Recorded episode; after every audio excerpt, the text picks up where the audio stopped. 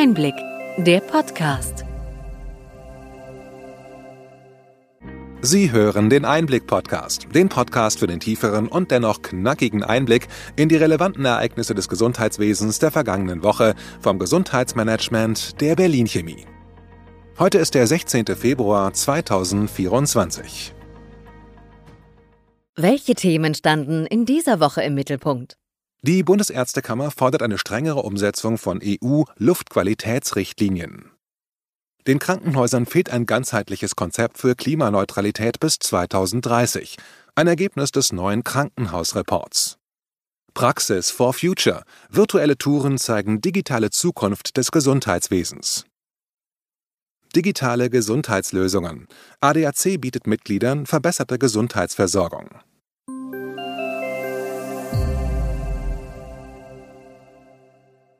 Womit fangen wir heute an?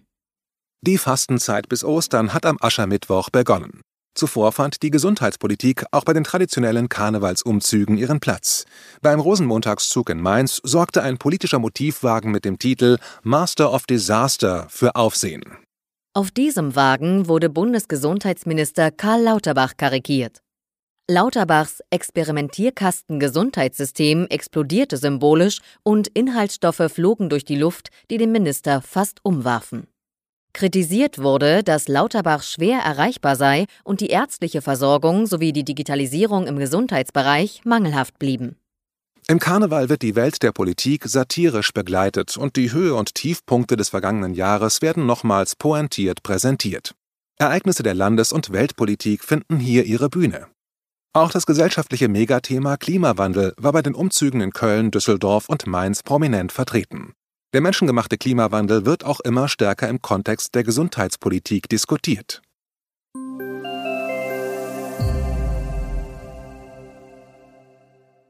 Die Bundesärztekammer fordert eine strengere Einhaltung der EU-Luftqualitätsrichtlinien, um die Gesundheit der Bürger zu schützen.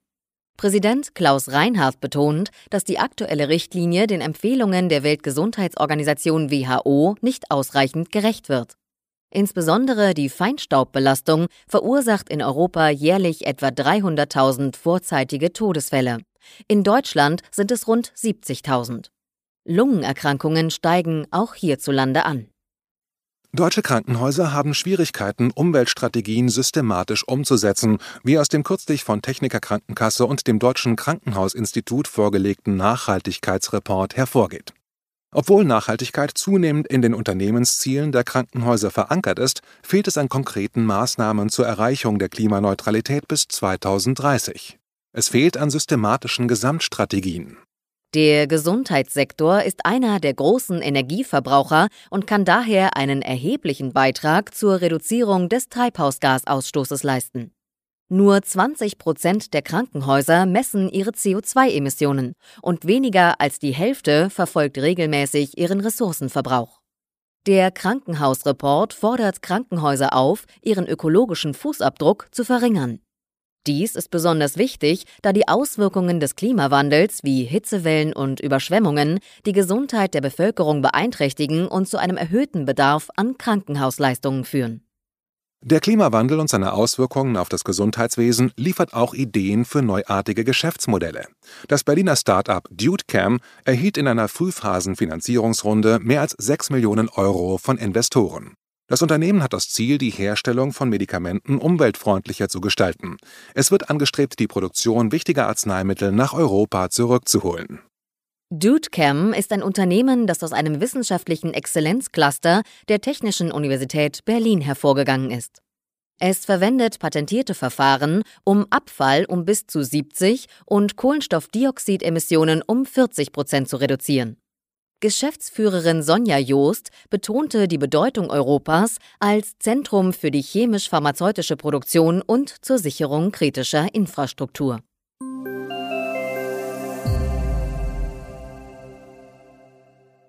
Die Kassenärztliche Vereinigung Nordrhein hat gemeinsam mit Flying Health und Unterstützung des Bundesgesundheitsministeriums das innovative Projekt Praxis for Future ins Leben gerufen.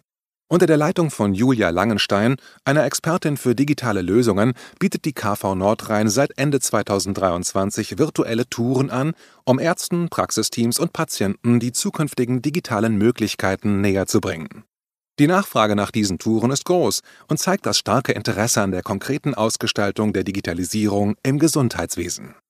Während der rund dreistündigen Tour werden die aktuellen digitalen Möglichkeiten in den Praxen analysiert und zukünftige digitale Lösungen präsentiert. Mithilfe von animierten Filmen und einer interaktiven LED-Wand tauchen die BesucherInnen in die vier Hauptthemen Patientenanmeldung, Kommunikation mit PatientInnen, Kommunikation mit KollegInnen und Behandlungsraum der Zukunft ein. Dieser erlebnisorientierte Ansatz der virtuellen Tour soll nicht nur helfen, die Arbeitsprozesse in den Praxen effizienter zu gestalten und dadurch das Praxispersonal zu entlasten, sondern auch tiefergehendes Verständnis für die praktische Anwendung und den Nutzen von künstlicher Intelligenz im Gesundheitswesen fördern. Weitere digitale Innovationen wie Self-Check-in-Terminals in Praxen und die Nutzung von Biometrie zur Identifikation werden bereits diskutiert.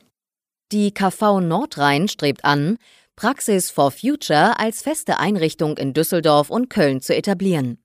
Ziel ist es, den Praxen aufzuzeigen, wie die Digitalisierung die Arbeit erleichtern und zur Entlastung beitragen kann, ohne den persönlichen Kontakt zu ersetzen. Sie finden weitere Informationen und die Möglichkeit zur Anmeldung in den Show Notes.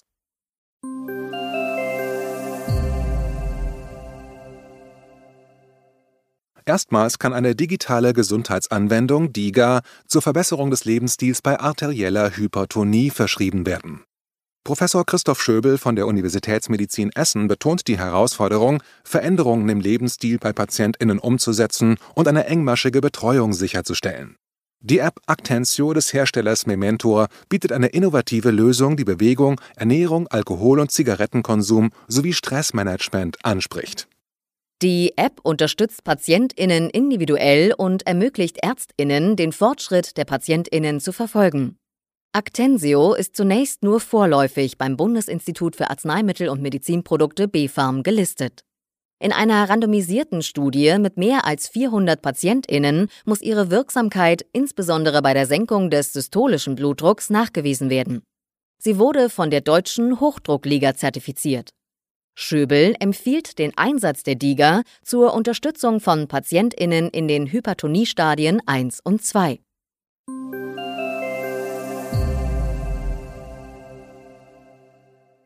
Der ADAC führt einen digitalen Notfallpass ein, der im medizinischen Notfall schnelle Hilfe ermöglicht.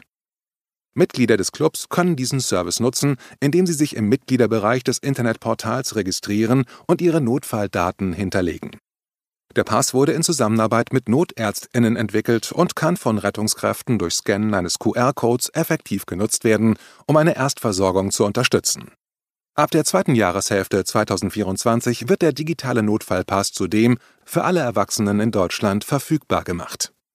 Zusätzlich hat der ADAC seine Medical App erweitert, die seit Herbst 2023 Gesundheitsleistungen für Mitglieder anbietet. NutzerInnen können nun auch telemedizinische Beratung erhalten und Arzttermine digital buchen. Die App enthält einen Symptomchecker und ermöglicht das Bestellen und Einlösen von Rezepten in Zusammenarbeit mit ihreapotheken.de. Diese Dienste sind Teil der Bemühungen des ADAC, digitale Lösungen zur Verbesserung der Gesundheitsversorgung für seine mehr als 20 Millionen Mitglieder anzubieten. Digitale Apps werden durch solche Initiativen einer breiten Öffentlichkeit vorgestellt und gewinnen an Akzeptanz.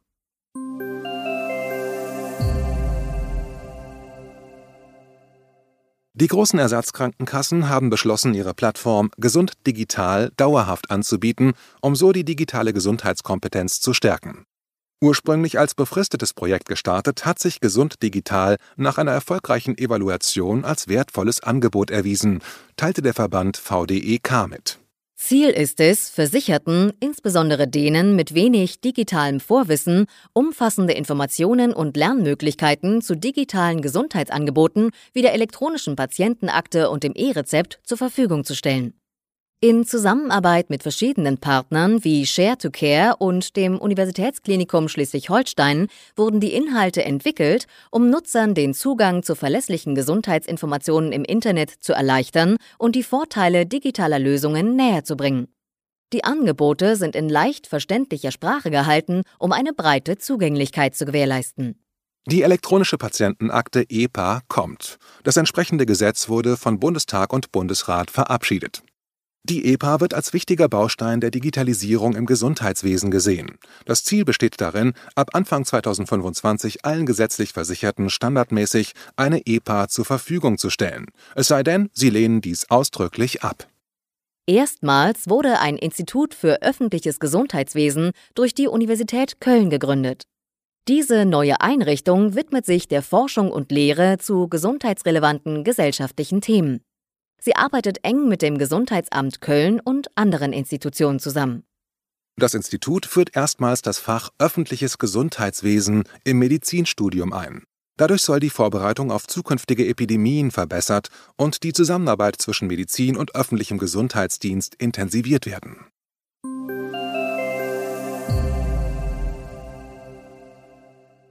Soweit unser Rückblick. Welche Themen sind wichtig für die kommenden Wochen? Einige Personalien dieser Tage werden sich in Zukunft auswirken. Zunächst verlor der FDP-Gesundheitsexperte Lars Lindemann nach der teilweisen Wiederholung der Bundestagswahl in Berlin seinen Sitz im Bundestag. Für ihn folgt Christian Bartelt als Mitglied im Bundestagsausschuss für Gesundheit. Von Beruf ist er Zahnarzt. Stühle rücken auch im Bundesgesundheitsministerium. Die bisherige Chefin des Hamburger Gesundheitsamts, Silke Heinemann, wird künftig die Abteilung 3 im BMG leiten und sich statt dem CDU-nahen Joachim Becker um Medizin und Berufsrecht sowie Prävention kümmern. Last not least wurde auch die Ständige Impfkommission neu zusammengestellt. Das Gremium soll künftig jünger und noch interdisziplinärer besetzt seine Arbeit tun, erklärte Karl Lauterbach. Wir gratulieren allen zum Start in den neuen Funktionen und wünschen viel Erfolg. Eine gute Ergänzung zu unserem Einblick-Podcast ist der Podcast Healthcare, Tax and Law. Steuerberaterin Janine Peine und Anwältin Katrin C. Bayer von ETL Advision geben einen Überblick zu Steuern und Recht im Gesundheitswesen. Kurz und knapp, immer montags. Sie finden den Link zu diesem wöchentlichen Podcast in den Show Notes. Hat Ihnen die breite und bunte Palette an Nachrichten und Informationen gefallen? Gerne können Sie unseren Podcast weiterempfehlen. Schreiben Sie uns Ihre Anregungen und Fragen bitte an gesundheitsmanagement at berlin-chemie.de. Sie finden unsere Kontaktdaten auch in den Show Notes. Wir freuen uns, wenn Sie am nächsten Freitag wieder dabei sind beim Einblick-Podcast vom Gesundheitsmanagement der Berlin Chemie.